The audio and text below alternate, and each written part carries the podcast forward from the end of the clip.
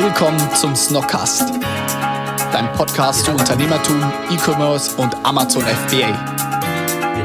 Du erhältst wertvolle Einblicke in spannende Unternehmen und außergewöhnliche Geschäftsmodelle. Zusätzlich erwarten dich ehrliche Interviews, hitzige Diskussionen und motivierende Gespräche. Der Snockcast bringt dich und dein Business auf das nächste Level.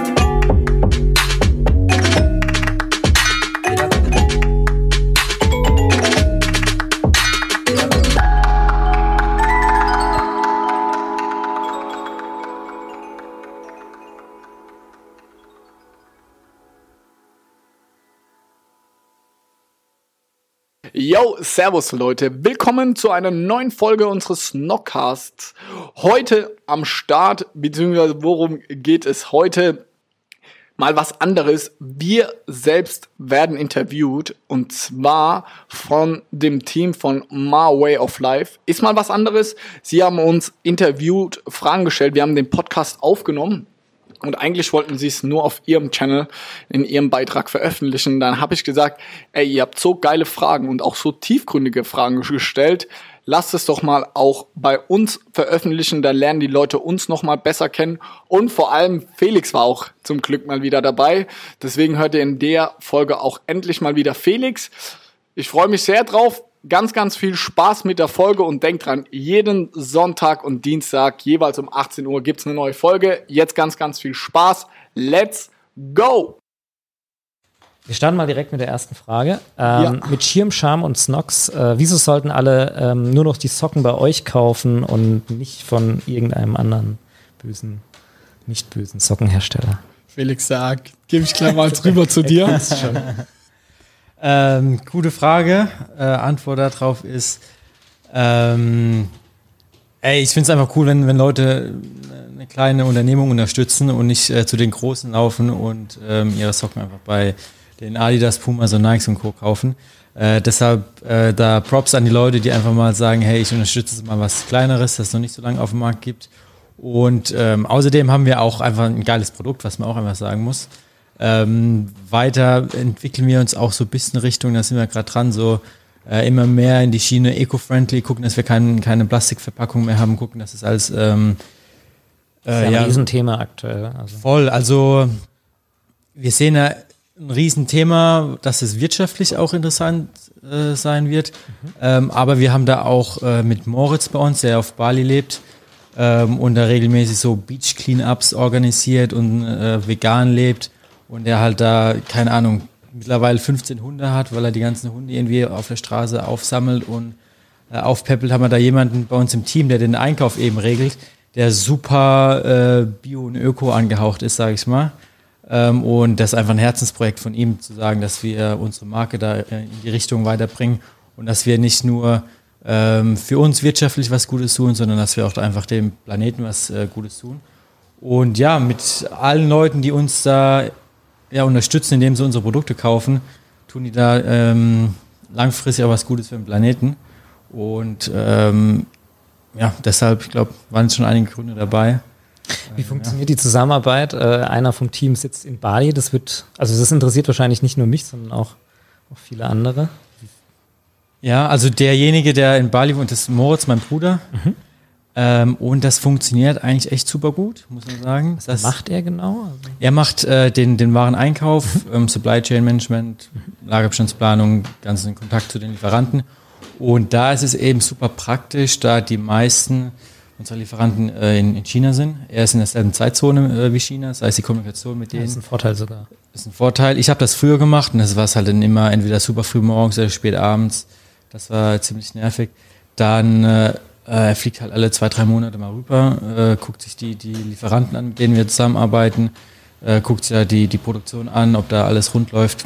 Und ansonsten dann über Skype oder Slack. Und ja, dann haben wir äh, immer morgens, das ist immer, wenn, wenn ich ins Büro komme, ist immer so mein, mein erstes Ding auf der Liste, erstmal Moritz callen, was hat er so gemacht, was steht heute bei ihm an, äh, gibt es irgendwelche Neuigkeiten und dann updaten wir uns immer morgens, also deutsche Zeit morgens. Und dann ist es für ihn eigentlich ja, super entspannt. Er kann seinen Tag eben so einteilen, wie er gern möchte. Hat er jetzt eben keinen Druck von uns. Ähm, und so muss ich sagen, funktioniert das mittlerweile echt richtig gut. Wir hatten am Anfang ein bisschen Probleme, aber jetzt sind wir da äh, alle richtig zufrieden mit. Ja. Cool, klingt spannend. Ähm, genau, wie seid ihr auf den Namen gekommen? Das ist eine Frage, die ihr wahrscheinlich schon hundertmal gestellt bekommen habt, aber das interessiert uns natürlich trotzdem auch. Ähm, ich würde sagen Alkohol. Also, nee, tatsächlich. Also ich war irgendwie feiern und dann halt aus Kombination Sneaker und Socken und dann irgendwie Snocks. Aber wir haben überhaupt nicht einmal, oder Felix, gebrainstormt oder eine Mindmap gemacht mit den Namen. Nee, ich habe irgendwann geschrieben, Felix, Snocks ist es und du so, ja, okay. Und ja, da muss man so sagen, ich bin überhaupt nicht so der Kreative. der Johannes kam dann mit der Idee Snocks und so, ja, klingt gut, warum nicht, können wir machen. ich habe das gar nicht in Frage gestellt oder irgendwie angezweifelt oder noch andere Ideen ins Rennen äh, gebracht. Es war dann auf einmal so, okay, dann wird es eben Snox. Also habt ihr quasi gar nicht euch groß zusammengesetzt und Null. überlegt, wie man das so klassisch kennt, sondern einfach unterwegs gewesen und dann zack kam der Name. Ja, voll. Und ich glaube, das ist auch so ein bisschen die Identität von Snox. Also wir sind sehr, sehr starke Macher. Auch wenn uns das manchmal, muss man auch sagen, nach hinten losgeht. Aber mhm. ein großer Vorteil, wir machen und wir vertrauen uns gegenseitig. So, jeder hat seinen Bereich und da feel free. So jeder in seinem Bereich kann machen, was er will. Wir vertrauen uns da blind und sagen, ey Johannes, wenn du sagst, es ist der richtige Name, dann machen wir den Namen. Und wenn Felix jetzt sagt, wir machen bei der Produktion oder wir bestellen so viel, dann bestellen wir so viel. Und wir kontrollieren uns da überhaupt nicht gegenseitig, noch nie gemacht. Und ich glaube, das ist auch ganz wichtig in so einem Gründerduo. Man kriegt es ja auch bei anderen mit, dass ja. So gegeneinander ist, noch nie gewesen und das wird auch nicht so sein. Sehr cool. Spannend.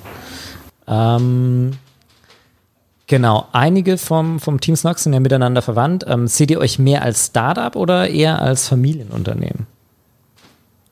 Mmh, gute Frage, aber ich würde sagen, doch schon mehr als Startup. Mhm. Ähm, weil, also es war jetzt auch nicht die Intention, dass wir da äh, unsere Family mit reinholen, weil Romy war zu der Zeit bei Audi oder bei BMW oder Deloitte, irgendwo irgendwo da war die unterwegs. Äh, Moritz hat auch eigentlich sein äh, festes Ding gehabt in der Gastronomie. Der hat in Hotels in Kalifornien gearbeitet, in Sydney und war da eigentlich auch happy, was die Gastronomie angeht. Und dann war es eher so zufällig, dass wir immer größer geworden sind und dass bei den beiden dann gerade irgendwie ähm, im Leben so ein Abschnitt war, wo sie gerade irgendwie ja, einen Wechsel angestrebt haben oder was, dass irgendwas nicht gepasst hat. Und dann war das eher so zufällig, dass dann so kam, hey, wir brauchen doch gerade jemanden, helft doch mal ein paar Monate aus. Und aus mhm. dem bisschen aushelfen wurde dann. Wird es dann immer mehr Family, also auch Teil der Family dann. Cool. Genau, ja. Aber so im Team haben wir schon ein sehr, sehr familiäres Verhältnis, das muss man einfach so sagen. Und das ist uns beiden auch sehr wichtig. Also wir würden da, glaube ich, immer eher mal auf ein paar Euro verzichten, als dass hier irgendwie der Vibe oder das Feeling verloren geht. Daran glauben wir beide sehr stark warum wir uns mehr als Startup sehen, ist, glaube ich, auch so Startup so cool sein und irgendwie den Großen was beweisen oder was anderes machen. Deswegen fühlen wir uns, glaube ich, einfach so aus Prinzip mehr Startup als Familienunternehmen. Das hört sich schon wieder so alt eingesessen an. Deswegen, wir sind ein Startup. Okay, cool. Willst du? Genau. Ihr habt ja zu zweit als äh, Freunde oder Cousins gegründet. Ähm, was hat euch das für Vorteile gebracht im Vergleich jetzt zu vielleicht Gründern, die sich erst beim Gründen kennengelernt haben oder kurz vorher oder auch nicht verwandt sind? Mhm. Ähm, ich muss sagen, die Fragen sind gut so. Wir haben ja jetzt schon ein paar ja. Interviews gegeben und da merkt man. Da kommen noch bessere. Okay, ich bin gespannt. Wir bohren. äh, nee, das ist eine richtig gute Frage. Ähm, aber ich glaube, es lag daran, dass wir uns einfach vorher schon in- und auswendig gekannt haben und deshalb auch wussten, dass wir beide genau an demselben Ziel arbeiten. Mhm.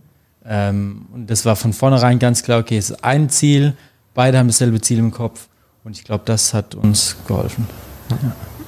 Das glaube ich. Das ja. Ey, voll. Und dass wir uns wirklich auch so blind vertrauen können.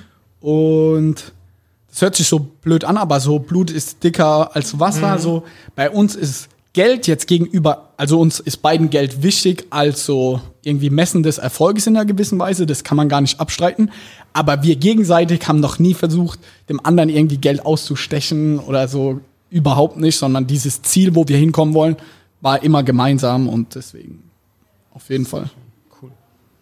Genau, wenn ihr euch entscheiden müsstet, ähm, oder es ist ja eigentlich relativ klar, weil ihr ein Produkt macht, aber was ist eurer Meinung nach der Vorteil von Produkten im Vergleich zu Dienstleistungen? Feeling. Mhm.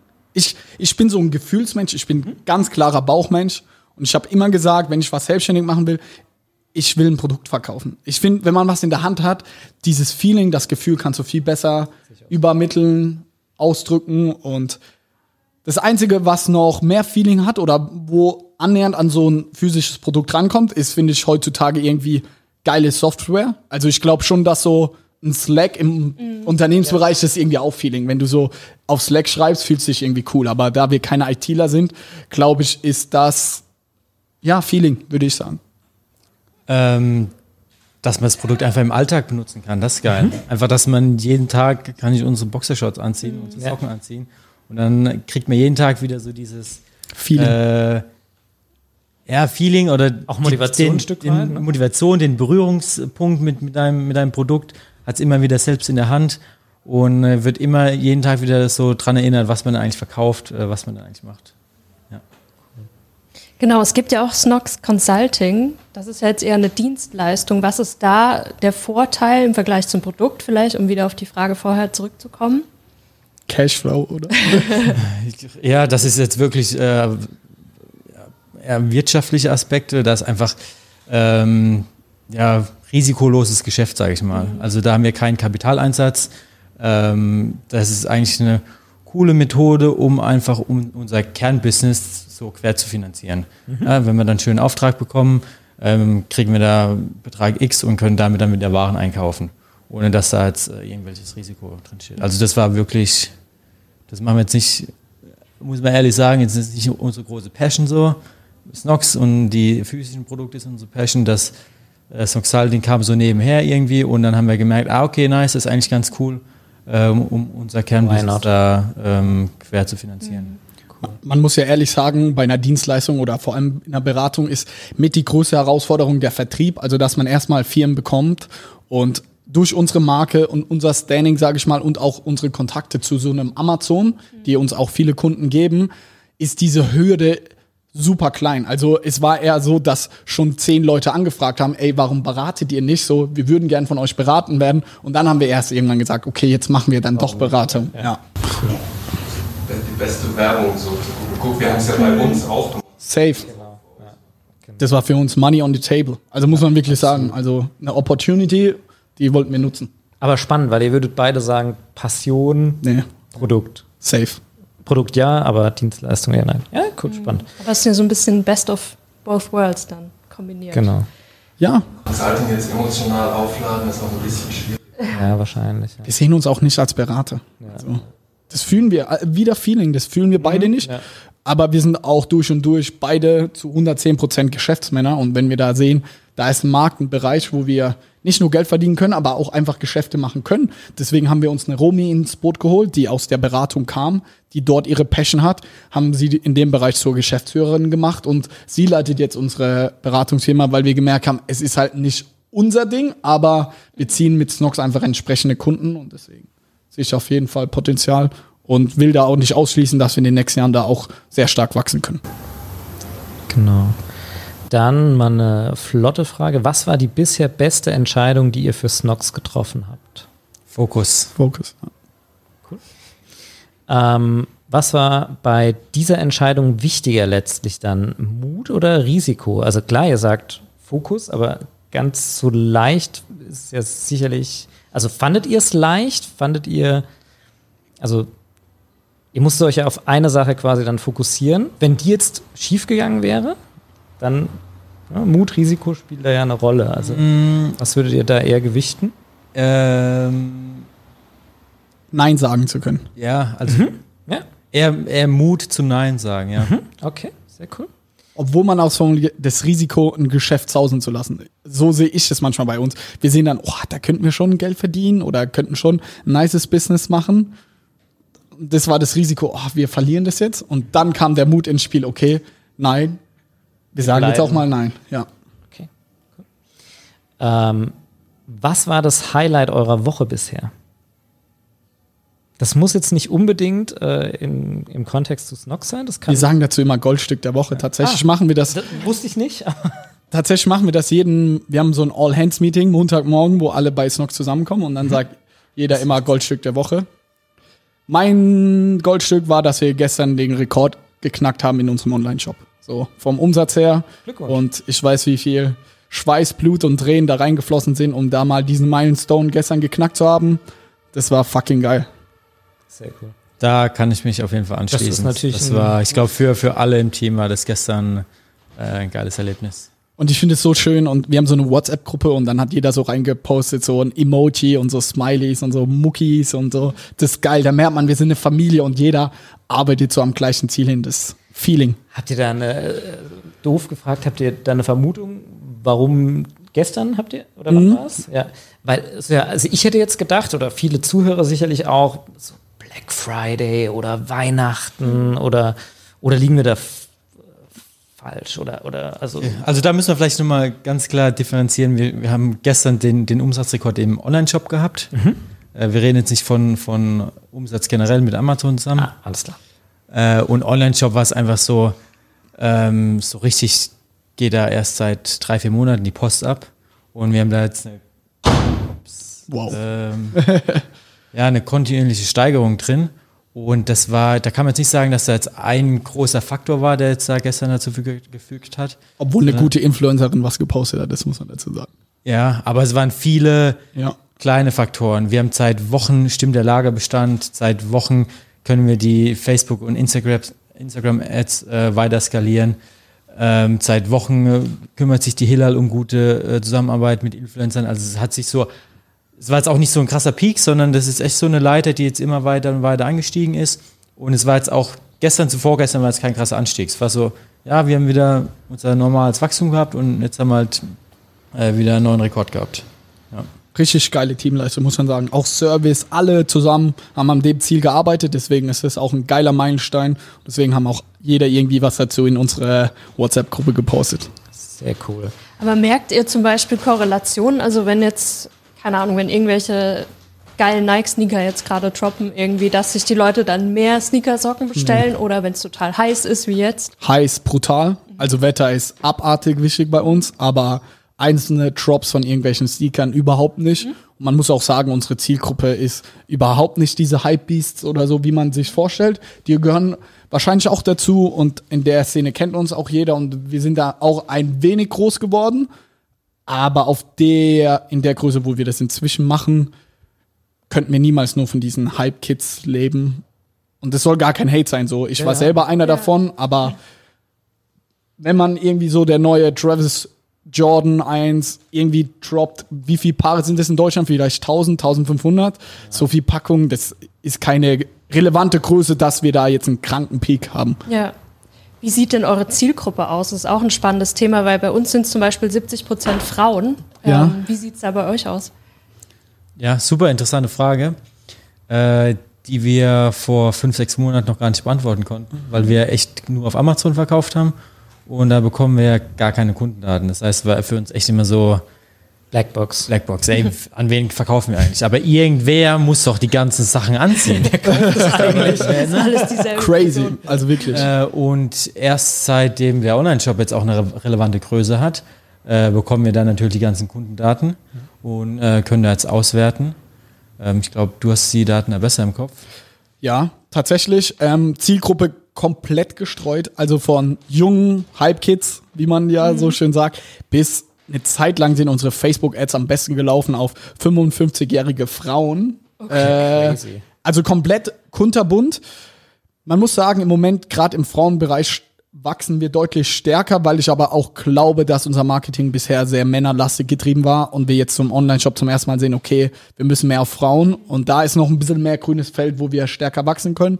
Ich würde lügen, wenn ich jetzt konkrete Zahlen nennen kann, aber das ist das Tolle bei uns. Wir kaufen, wir verkaufen Socken, die jeder braucht. Deswegen sind wir von 12 bis, ich glaube, 60 ist alles dabei. Und auch die Oma von meiner Freundin, die 85 ist, auch die trägt unsere Socken. So, äh, was gibt's Geileres für ein Produkt? Absolut, ja. Breite, sehr breite Zielgruppe auf jeden Fall. Ähm, genau.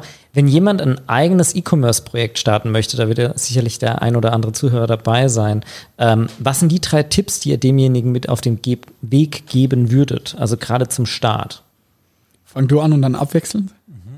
Ich finde es auch immer interessant, was Felix dann sagt, weil mhm. so, wir sind, das denkt man gar nicht, aber wir sind so krass kontrovers. So. Also ich bin, glaub, voll der Bauchmensch, er, er Kopfmensch und er analysiert immer alles und ich mache tausend Baustellen auf, weil ich sage, ey, voll nice. Ob sich das in den Antworten widerspiegelt.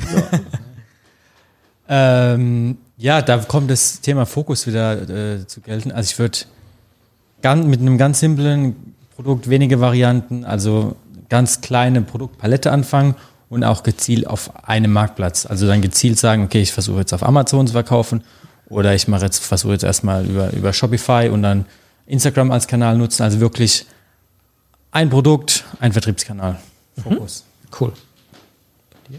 Mmh. Leidenschaft. Ich glaube nicht, dass man es schaffen kann, nur dem Geld wegen. Also haben wir auch gemerkt, wenn man so, ah, Amazon ist cool, ich will, weil ich jetzt zweimal im Fernsehen Höhle der Löwen gesehen habe, will ich jetzt selbstständig werden. So, ey, das reicht vielleicht, um den ersten Schritt zu machen, um eine Domain zu registrieren, um mal das erste Produkt kommen zu lassen. Aber wenn die erste große Hürde kommt, dann, pff, dann wird's schwierig. Ja. Deswegen würde ich jedem empfehlen, werdet keine Gründer aus Prinzip sondern nur, wenn ihr wirklich Leidenschaft dafür habt. Da würde ich inzwischen lieber noch ein paar Jahre warten, vielleicht auch mal in einem Startup anfangen zu arbeiten oder irgendwie in die Richtung, so klein anfangen und mal ausprobieren, testen, ob das auch was für mich ist, weil es ist cool, dass dieses Thema Gründer und Startup so groß wird inzwischen, aber ich glaube auch, dass das ganz viele machen, obwohl, obwohl sie es gar nicht wollen, so aus Prinzip. Also wir haben ja auch das wir haben ja so viel Kontakt mit Gründern und bei so viel denke ich mir so, du bist eigentlich kein Gründertyp, so, du bist auch eine richtig geile Nummer zwei. So blöd, wie es sich mhm. anhört, eine ja. Nummer zwei zu sein, aber es wäre für dich auch richtig nice, irgendwie bei uns zu arbeiten, wie so eine Romi jetzt, irgendwie unser Snox Halting Business ähm, zu leiten oder irgendwas, irgendein Projekt zu leiten. Das hat ja auch schon Startup-Charakter, aber du bist nicht selbst komplett im Risiko oder sonst wie. Also deswegen Leidenschaft. Wie wichtig ist Risiko? Safe. Also muss man machen. Also auch bei uns die Leute fragen, ja, nur Amazon, das ist ja ein krankes Risiko, vor allem mhm. jetzt am Anfang so wachsen, so. Ja. Ey, aber man gewinnt nicht, ohne Risiko einzugehen. Also wir, du musst dich halt auf, was Felix gesagt hat, du musst dich auf eine Sache konzentrieren. Wir haben gesagt, wir konzentrieren uns auf Amazon und wenn der Freaks sind, da werden wir Freaks drin und werden da richtig groß. Das haben wir gemacht, aber dann sagen alle, ah, nur auf Amazon. Ja, aber hätten wir direkt mit Online-Shop angefangen, dann hätten wir es erst gar nicht geschafft. Also man muss Risiko eingehen, man muss sich das Risiko auch bewusst sein, aber Risiko macht auch Spaß. das Risiko mit der Zeit?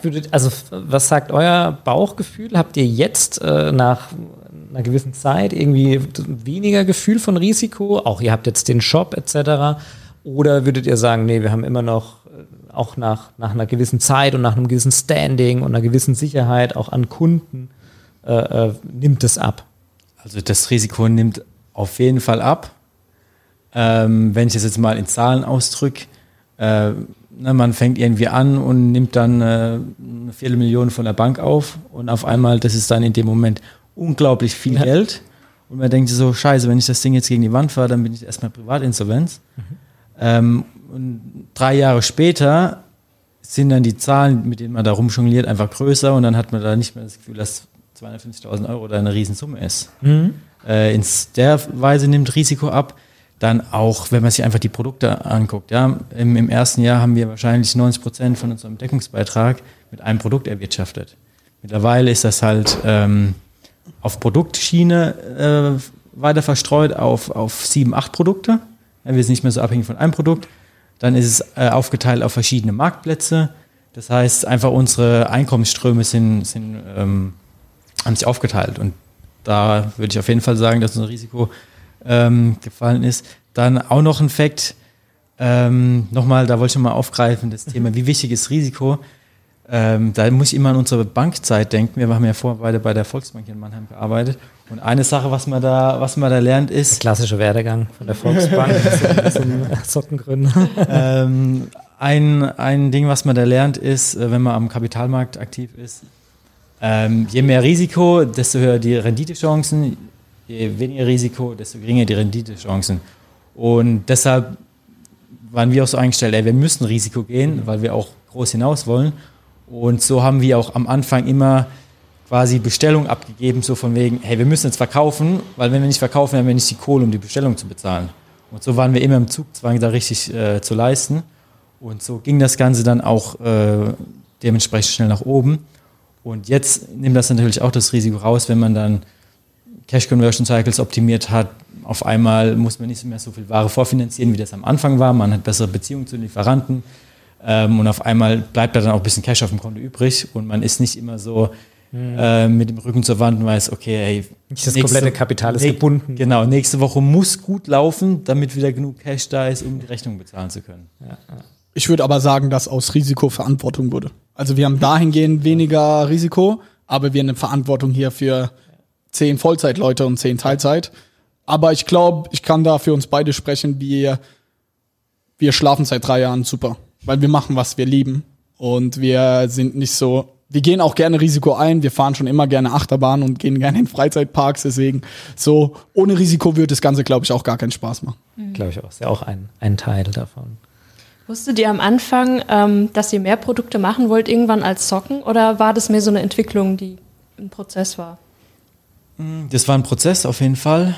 Ähm, weil Aber, ja, sorry.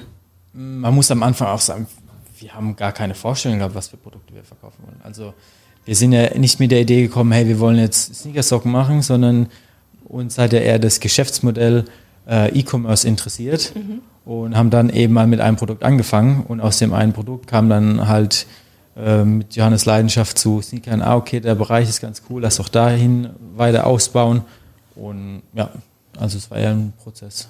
Sehe ich auch so. Weil uns auch viele Fragen so am Anfang, hättet ihr gedacht, dass ihr in drei Jahren jetzt hier steht und wie habt ihr euch das vorgestellt?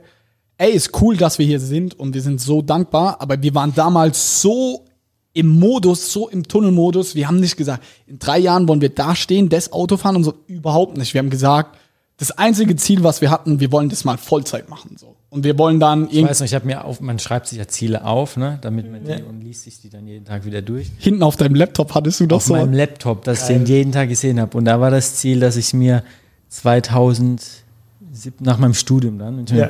1000 Euro netto auszahlen kann, damit ich davon leben kann. Das war mein Ziel. Cool. Ja. Also wir waren da so im Tunnelmodus und haben da auch nie jetzt über die krass krasse Zukunft geredet. Auch bis heute sagen wir nicht, in fünf Jahren haben wir dann 300 Vollzeitangestellte. Nee, wir, wir sind eher so, wir gucken in kleineren Schritten Beste. und versuchen jeden Tag Vollgas zu geben. Cool. Passend zu den drei Tipps, ähm, was waren die, äh, für Leute, die auch im E-Commerce starten wollen, was waren die drei größten Fehler oder auch zwei größten, es müssen nicht unbedingt drei sein, aber was, was sind so die größten Fehler, die euch in den Kopf schießen, wo vielleicht andere von lernen können? Fokus. Ja, da, ja? Deshalb, nee, deshalb, kommen wir auf, auf, das Thema Fokus, weil wir 2018, äh, ich weiß nicht, was da mit uns los war. ähm, Real Talk hier. Aber da haben wir gedacht, ey, wir erobern die Welt. Wir werden jetzt so inkubatormäßig und wir machen jetzt mit dem noch eine Firma und dann verkauft er Produkte und wir coachen den nur ein bisschen ja. mit dem noch und da steigen wir ein. Und zusätzlich kam dann auch noch Snoxaling und dann hatten wir auf einmal so fünf neue Firmen und überall wollten wir was Neues machen und hatten einfach ja, tausend verschiedene Projekte und haben so ein bisschen, ah, und jetzt verkaufen wir noch in den USA, gründen da noch eine Firma und dann dies und das. Und das war einfach äh, unser Learning aus 2018, dass wir dann so ein bisschen den, den roten Faden verloren haben und so ein bisschen den Überblick, was denn überhaupt jetzt abgeht.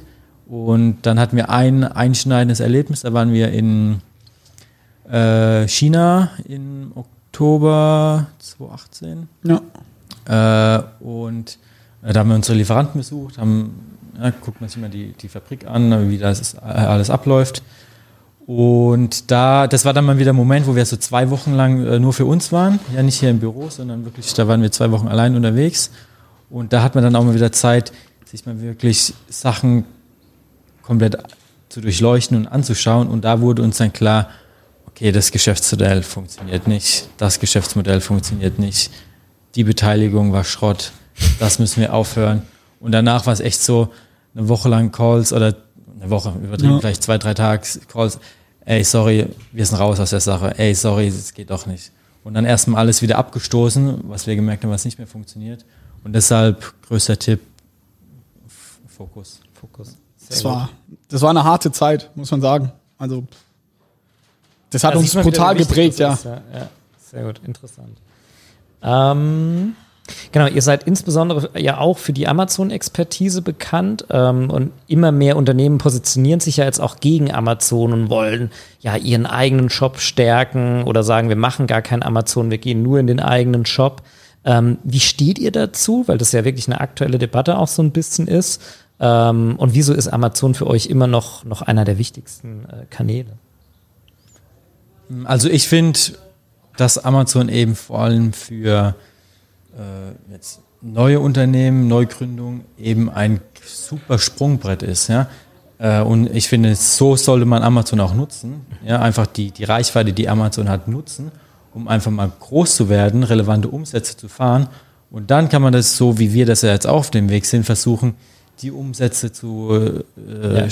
zu, ja, zu wechseln äh, zum, zum Online-Shop oder auf andere Vertriebskanäle zu bringen. Aber ich finde Amazon halt einfach eine Riesenchance für kleine Unternehmen, eine riesen Menge an Kunden zu, zu erreichen und Amazon einfach als Sprungbrett zu sehen, um eine relevante Größe zu erreichen. Boah. Äh, seid ihr dann auch bestrebt, da, wenn das sich bei euch, es hört sich so an, als ob sich das einigermaßen gefestigt hätte, jetzt, wie ihr sagt, habt ihr Umsatz äh, hoch überboten in eurem eigenen Online-Shop, soweit ich das mal Ja. habe. Seid ihr dann auch bestrebt, euch von Amazon so nach und nach zurückzuziehen, weil die Intention, die Nein. dran ist, hab das jetzt letzt gerade war, wieder mit Birkenstock so ein riesen äh, Ding, Ja. was auch heißt, Birkenstock selbst möchte nicht auf Amazon verkaufen, nicht Genau, ja. wenn Händler Birkenstock-Sachen auf Amazon verkaufen, aber sie selbst möchten es nicht.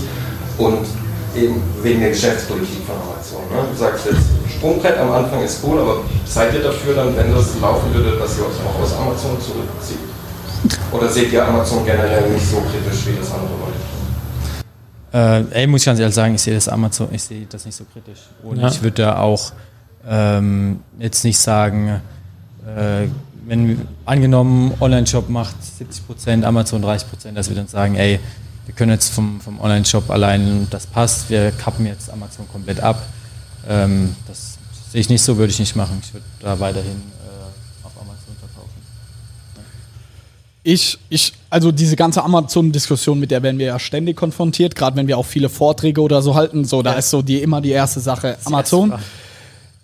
Hier muss man, da gibt es so viele Perspektiven und ich will das jetzt gar nicht in die Länge ziehen, aber man muss erstmal hier unterscheiden, was für Leute, also aus Kundensicht erstmal. Amazon ist so groß, weil die super kundenorientiert ist. Deswegen glaube ich einfach, ey, ganz ehrlich, wir alle als Privatpersonen nutzen Amazon oder feiern Amazon und das ist. Es auch gar nicht jetzt um Amazon-Bashing oder Nee, überhaupt nicht. Du sagtest du mit dem Sprungbrett und so, das macht ja durchaus auch Sinn. Und auch wenn man Amazon jetzt irgendwie als den bösen Ding sieht, so Leute dann trotzdem für sich irgendwie noch mitzunutzen, für seinen eigenen Vorteil, da spricht ja auch noch nichts dagegen, finde ich. Ja, also long story short, ich glaube, dass jeder sich mit dem Thema Amazon einfach beschäftigen muss. Egal wie jetzt. Ich glaube, für Händler ist es super schwer. Für Eigenmarken ist es in meinen Augen ein Muss, weil der Endkonsument, der liebt einfach Amazon. Und ich glaube, also wenn man sich die Wachstumsraten auch anschaut, ich sage, in ein paar Jahren kommt keiner mehr drum rum. Aktuell ist so die Phase, wo sich viele, vor allem größere Unternehmen, versuchen dadurch dagegen zu wehren, aber glaube ich nicht, dass sie es können. Also Denke ich auch. ich Letztlich muss man ehrlich. auch immer schauen, wo, wo kauft der Kunde. ja, ist so. Also es bringt mir auch nichts, nichts zu sagen, ich, ich will nicht bei Amazon vertreten sein, wenn letztlich äh, 50 Prozent meiner potenziellen Safe, Zielgruppe sich auf Amazon bewegt und dort kauft, dann Ja. muss ich letztlich auch äh, dort anbieten. Und da muss man ja auch mal sagen, so, was für eine Mentalität haben wir Deutschen? So, immer alles Neue ist erstmal, äh. so vor fünf Jahren war, hat man dem Einzelhändler oder so gesagt, ja, du brauchst jetzt einen Online-Shop. Ah, nee, alles blöd, bla, bla, bla. Jetzt kommt Amazon, sagen sie blöd, aber sind Feuer und Flamme für einen eigenen Online-Shop. Also, deswegen gibt dem Ganzen noch fünf Jahre, dann sind alle auf Amazon, weil es halt einfach nicht mehr anders geht. Genau, passend zu dem Thema ähm, in Bezug auf äh, Snox Consulting und auch dieses Amazon-Thema, ähm, welche Frage wird euch in dem Bereich am meisten gestellt? Also gerade was Snox Consulting angeht. Ähm, was ist so die Frage, die ihr immer wieder hört, wo ihr mittlerweile sagt, ah, okay, da können wir den Wecker danach stellen, dass die Frage innerhalb der ersten 15 Minuten bei einer Beratung kommt? Also wie schaffe ich meine Sales zu steigern? Also, wer uns engagiert, will eigentlich mehr Umsatz machen. Sind wir mal ehrlich. Und wenn man auf Amazon geht, warum mehr Umsatz? Also, keiner macht Amazon jetzt nur, um seine Brand zu stärken oder eine Werbekampagne zu fahren. Nee. Wenn man zu Amazon geht, dann um seine Sales zu steigern. Und es gibt online fast nichts Besseres, um seine Sales zu steigern, als auf Amazon. Und wie schaffe ich das? Also, ja, ja mal so ein Tipp vielleicht. Ja, also dann kommt äh, die, die zweite Frage ist dann, ey, wie, wie steige ich meinen Umsatz und ja. die Leute, die dann schon tiefer im Thema drin sind, sagen dann, äh, wie kann ich mein Ranking verbessern, wie kann ich meine mhm. Sichtbarkeit erhöhen, wie, genau. wie schaffe ich es, dass meine äh, Produkte für die relevanten Keywords eben oben ausgespielt wird. Das ist dann äh, der Hinter, also quasi die Lösung zu der Antwort. Ja, man muss gucken, dass man die Relevanz für seine Produkte für die richtigen Keywords steigert ähm, und das ist eben der, der Schlüssel zum, zum Erfolg. Ja. Wie habt ihr es geschafft, mit Socken nach oben zu kommen? Da gab es auch 100 andere Anbieter schon so. Mhm. Und das ist die Magie. Das ist ein großer Bestandteil, warum wir mit Snox erfolgreich sind, weil wir diesen Bereich einfach sehr gut handeln und sehr gut da drin sind. Jetzt, es gibt viele andere Bereiche noch, aber gerade dieses Thema ist natürlich super interessant und das wird am meisten auch jetzt in der Beratung abgerufen und ist eher nicht in der Beratung der Fall, dass die Leute jetzt fragen, wie finanziere ich mich richtig oder so. Da gehen die dann zu einer, direkt zu einer Bank oder anderen Beratern. Zu uns kommen die dann, weil die in den Rankings nach oben wollen oder sowas in die Richtung. Wie habt ihr euch die Expertise drauf geschafft für Amazon? Habt ihr das mehr so Trial and Error mäßig gemacht? Habt mhm. ihr euch eingelesen? Wenn ja, wie? YouTube etc.? Ja, an, angefangen hat es, die ganze Amazon FBA-Welle kam ja äh, aus den USA. Da war das mhm. ganze Thema irgendwie schon vor drei, vier Jahre früher irgendwie ähm, Präsenz, präsent. Und so haben wir die, das erste Know-how uns angeeignet, dass wir einfach echt YouTube-Kanäle durchforstet haben. Dann gab es hier die ersten deutschen Kanäle mit ähm, Private Label Journey. Private Label Journey. Dann ausgetauscht mit vielen anderen, mit, mit Lukas Mankow, mit ganz vielen anderen Leuten, die eben erfolgreich waren auf, auf Amazon. Ähm, und dann eben nach und nach, wo man dann quasi das ganze Wissen von den anderen aufgesaugt hat, sage ich mal, ähm, hat man dann eben selbst ausprobiert und selbst äh, ja, Sachen getestet und äh, ja, Dinge probiert und dann äh, eben festgestellt, A funktioniert, B funktioniert leider nicht. Ja. Man Welche Tipps waren die besseren, die aus einem Buch, von einem YouTube-Video oder die von, von anderen, die bereits das getestet haben? Das ist ja immer auch so eine Frage. von anderen, die wir, die getestet haben und die ja. aber nicht in der Öffentlichkeit stehen. Also genau. ich habe, ich bin im Bereich, sag ich mal, Amazon, Felix, ich, ist sehr selten im Seller Central, also da, wo man die Sachen einstellt, oder? Nur um Zahlen auszulesen. Um das Geld abzubuchen. also ich mache bei uns so diesen ganzen Amazon, also was ich glaube ich jetzt die Zuhörer vorstellen äh, unter Amazon. Und ich habe da eine Peer Group, so also zwei, drei Kumpels, die auf meinem Level sind. Und wir tauschen uns aus. Und jeder von uns testet unterschiedliche Sachen. Und wenn er was rausbekommt, schreibt er es dem anderen. Und dadurch haben wir uns einfach eine Expertise, wir drei, würde ich sagen, angebaut, die findest du in keinem Buch der Welt und in keinem Podcast und ja keinem so, Deswegen ja. die Frage. Es ist viel Trial and Error und dann auch letztlich Austausch innerhalb vom ja. Netzwerk. Genau. Ja, das ist, steht, kann man noch 50 Bücher kaufen, bringt ja. trotzdem nur bedingt was. Genau, ihr habt ja bisher ähm, alles ohne Investor gestemmt, hattest du mir erzählt, Johannes. Ähm, was, was würdet ihr Gründern empfehlen, die sagen, ja, wir wollen auch ein E-Commerce-Startup äh, ähm, umsetzen? Ähm, es alleine versuchen, ähm, einen Investor, einen Gründerkredit, ähm, Crowdfunding, was, was würdet ihr heutzutage, wenn einer euch fragt, was würdet ihr sagen? Diese eklige Antwort von jedem Lehrer, es kommt drauf an. nee, aber was ich äh, auf jeden Fall machen würde, äh, guckt erstmal, dass ihr am besten 10.000 Euro selbst zusammenkratzt irgendwie. Ja. Wir haben mit 4.000 Euro gestartet, also mhm. das hat auch funktioniert. Aber ich meine, so ein Grundstock von 5.000 bis 10.000 Euro wäre schon ganz nice. Ja. Ähm, und dann würde ich versuchen, erstmal die ganze Gründung hinter mich zu bringen, äh, ein Produkt zu entwickeln, ein Produkt einzukaufen und das auf den Markt zu bringen und so weiter. Auch erstmal einen kleinen Bestand, vielleicht in der Limited Edition oder so, wie du auch vorhin schon sagtest, nicht zu viele Produkte, sondern genau. eins. Und dann erstmal ein Produkt auf den Markt bringen und äh, eben das verkaufen und dann erstmal selbst merken, hey, Ne, einfach Proof of Concept. Funktioniert das funktioniert oder funktioniert das nicht? Ja. Wenn das funktioniert und man das ähm, mit BWAs nachweisen kann, dann ist der Schritt eigentlich zur Bank relativ einfach und man kann, da gibt es super äh, Fördermittel, ähm, wie wir das auch gemacht haben mit der ähm, Landesbank, mit der L-Bank haben wir da zusammengearbeitet. Das habt ihr aber nicht zum Start direkt gemacht, sondern auch erst nach so einer gewissen Zeit, wo ihr quasi geprüft hattet, dass das Konzept Genau, das waren so nach, da hatten wir 10.000 Euro Umsatz im Monat vielleicht. Mhm. Und dann sind wir zur. Ähm, Wann war das so nach der Gründung so? In, in äh, wir haben auch, im Juni haben wir gegründet, 6. August waren wir online, äh, im Oktober hatten wir 10.000 Euro Umsatz und dann so ähm, ja, im November sind wir zur Bank gegangen. Wären wir wieder beim Thema Risiko und Mut. Ich wollte gerade sagen, ja, ist wieder relativ flott gewesen, auf jeden Fall. Das wir sind Macher. Ja, Risiko ja, ja, und dann ja. haben wir die ersten 50.000 Euro aufgenommen, was dann für den Moment auf jeden Fall viel war. Boah, äh, das war. Kurz danach sind dann die nächsten 200 gekommen. ähm, aber ja, ich würde dann den, den Leuten echt raten, äh, wenn das funktioniert, geht zu einer Bank, geht äh, guckt, was für Fördermittel der Staat momentan anbietet. Da gibt es unzählige Sachen. Dann haben wir es selbst so nicht gemacht, habe ich aber einige Kollegen, Gründerkollegen, die das gemacht haben über Crowdfunding. Das geht mhm. auch super gut. Äh, sind wir jetzt auch gerade, oder bin ich gerade am Überlegen, wenn du irgendwelche so Sachen, hey, ich mache jetzt eine eco-friendly Line, mhm. äh, sowas lässt sich super gut über Crowdfunding finanzieren. Das ist definitiv auch eine Alternative. Ähm, Investor, ich sehe das Ganze jetzt physische Produkte über E-Commerce zu verkaufen, sehe ich jetzt nicht so als VC-Fall. Mhm. Ähm, weil ist, da steckt jetzt nicht so eine krasse Entwicklung hinten dran, mhm. dass man da irgendwie eine, ähm, ja, eine Software entwickeln muss oder dass du einen Marktplatz aufbauen musst, äh, sondern du kannst eigentlich von Anfang an sagen, funktioniert das oder funktioniert das nicht. Das ist direkt ein Proof of Concept relativ schnell. Genau. Entweder die Leute kaufen oder sie kaufen ja. nicht. Ne? Und deshalb ähm, sehe ich das gar nicht so als, als VC-Fall und würde ähm, ja, also wir haben Sinner der, der Fall, der gezeigt hat, es geht auch ohne. Ja. Ähm, ja, deshalb würde ich das ähm, erstmal hinten anstellen. Cool. Das ist sicherlich spannend für einige.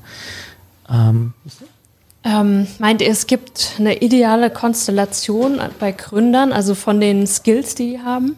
Ihr kommt jetzt beide ursprünglich aus der, ich sag's mal, aus dem Finanzbereich. Ja, äh, ey, natürlich, ein Team, ne, wie, wie, ein, wie ein Trainer von der Fußballmannschaft, der braucht Abwehrspieler, Mittelfeldspieler und Stürmer. Also natürlich ist es optimal, wenn man da äh, Leute im Gründerteam hat, die unterschiedliche Fähigkeiten haben. Und ja, auch wenn wir aus demselben Bereich kamen, äh, aus demselben Background, wir haben beide BWL studiert, ähm, haben wir doch ganz unterschiedliche Sachen im Unternehmen jetzt gemacht. Äh, bei mir war es so, ich war super begeistert, was das ganze Thema Reisen angeht und ähm, fand es dann mega, ich habe in Hongkong ein Auslandssemester gemacht und fand es dann mega geil, da äh, nach Hongkong wieder zu gehen und da Lieferanten zu treffen und in China zu sein und zu gucken, wer welches Produkt produzieren kann. Ähm, und Johannes war eben mehr, der sich da komplett auf das Thema Marketing konzentriert hat.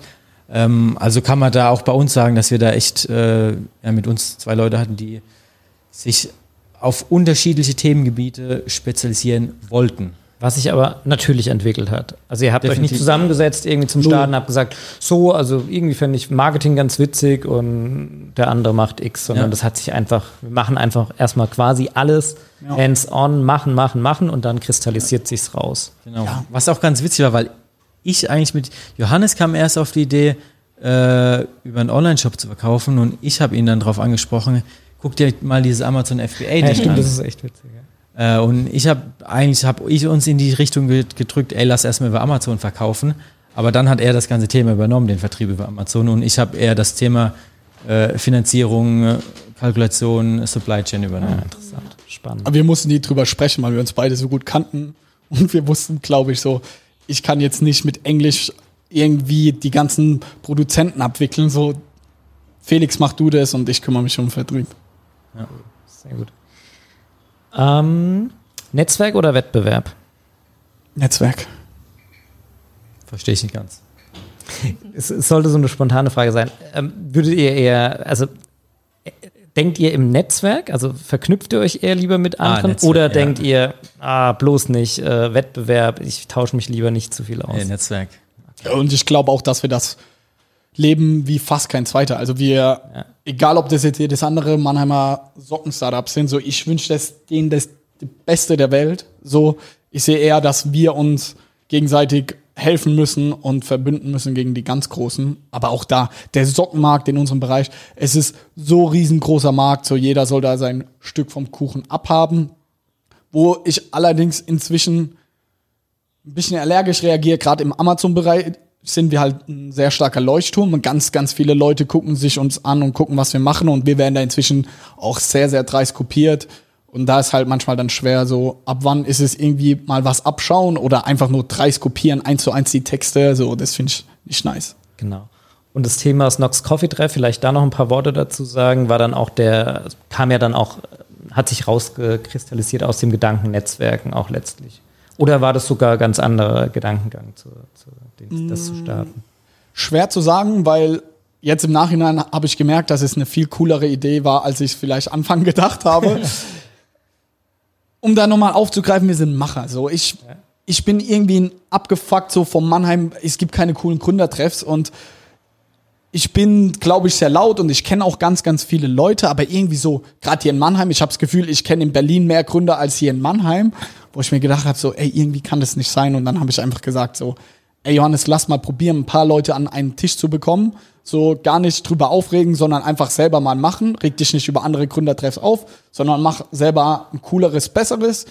Und dann kam halt so blöde zufällig zusammen, wie ich muss meine Latteart, also so Kaffee üben. Und dann habe ich gedacht, ey, bevor ich jetzt den ganzen Kaffee wegschütte, lass doch ein paar Gründer hier einladen. und ja, so mehr durch einen Zufall und eine blöde Idee ist das Ganze entstanden.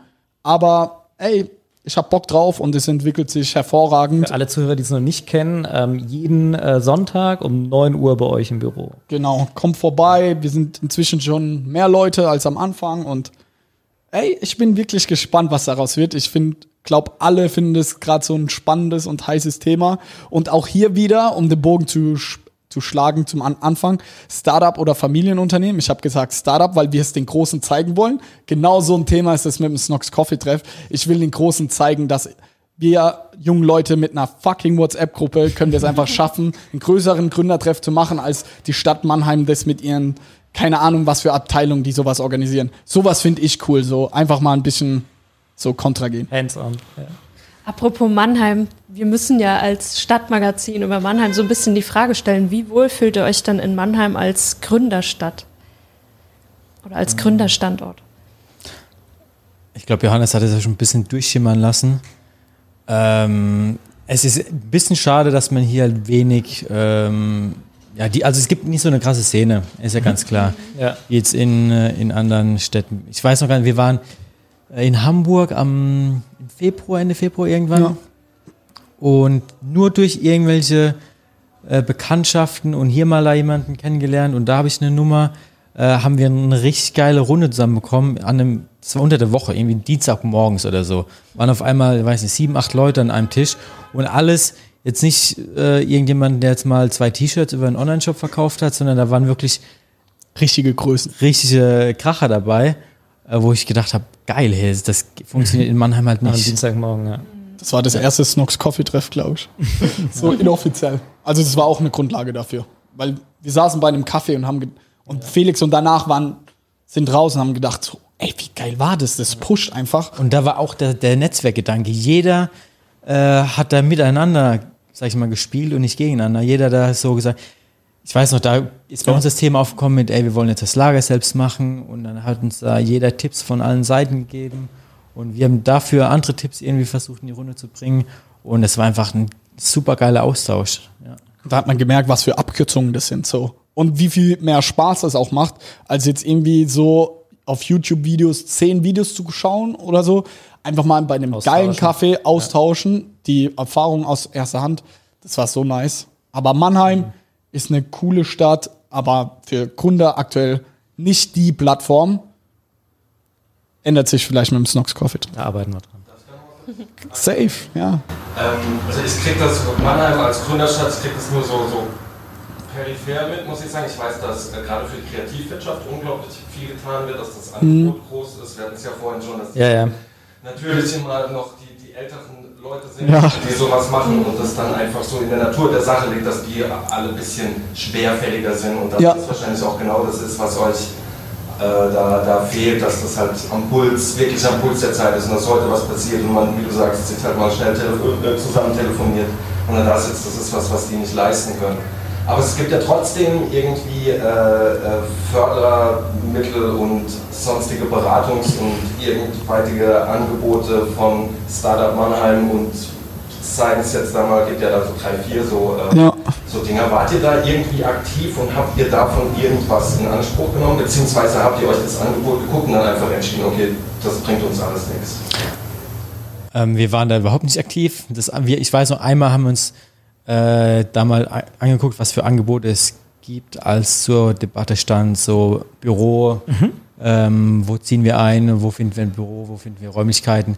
Da haben wir uns das mal angeguckt, aber auch da waren wir dann nicht irgendwie begeistert von dem Angebot, wo wir gesagt haben, ey geil, die Stadt Mannheim macht da richtig Welle und unterstützt da äh, Gründer. Und deshalb sind wir da nie richtig irgendwie tief eingetaucht in, oder was meinst du, Johannes?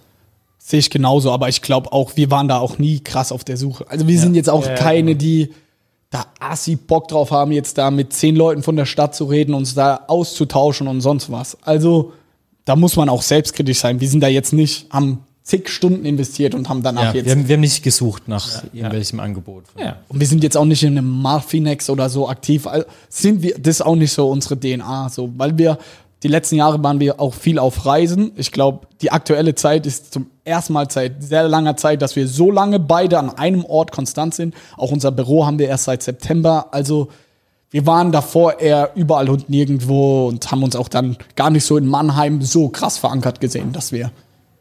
Spannend. Mhm. Ähm, Genau. Ähm, was habt ihr in Zukunft alles geplant? Kommen wir mal so Richtung gegen Ende. Worauf freut ihr euch am meisten? Ähm, Gibt es irgendwas Besonderes? Ihr habt die Boxershorts jetzt noch mit reingenommen. Habt ihr irgendwas komplett anderes, Verrücktes vor und im Kopf? Oder was, was ist geplant? What's next? Super viele Sachen sind jetzt in meinem Kopf. Ähm, ich krieg ein bisschen Herzklopfen, wenn ich dran denke. Ich hab so Bock. Ähm, was auf jeden Fall ähm, von Sachen hier Supply Chain kommen wird, ist einfach das ganze Thema ähm, Eco-Friendly, Nachhaltigkeit.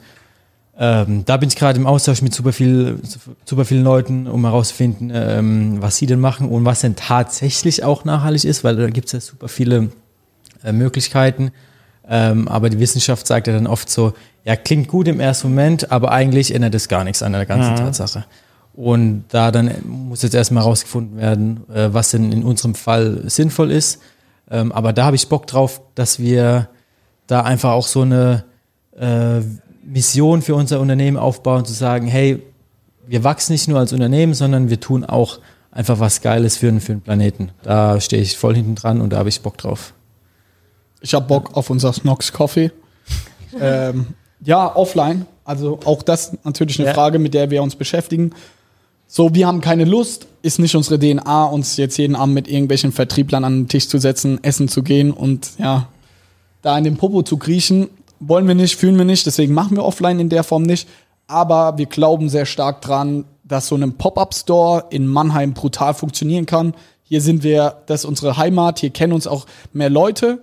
Und so ein Pop-Up-Store ist ja schon wieder, das machen viele, wir wollen da irgendwas Besonderes draus machen. Deswegen machen wir einen Snox Coffee draus. Also das ganze Pop-Up-Store mit einem Café.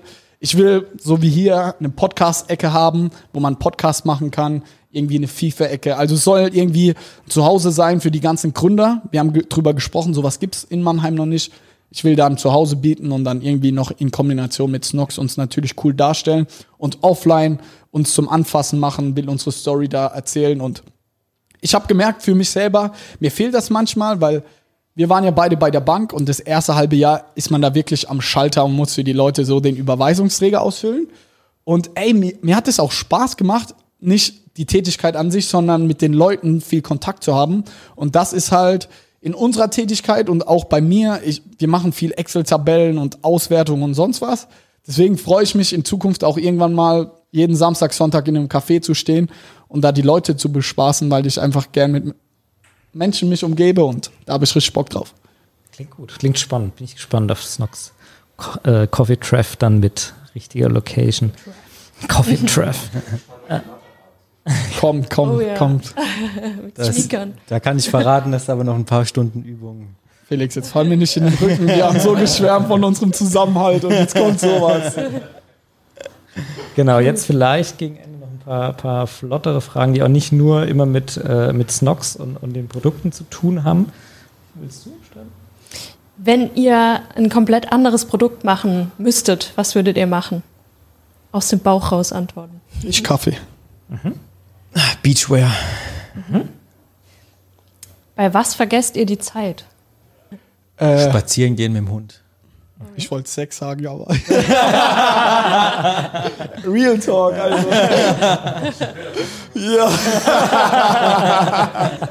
Shots fired. Wenn die Motivation mal nicht bei 100% ist, was hilft? Drei Kopfbälle. Das ist mein Move. Wir waren bei Tony Robbins und dann hat man so einen Move, um sich zu motivieren. Bei mir sind es drei Kopfbälle. So Luft.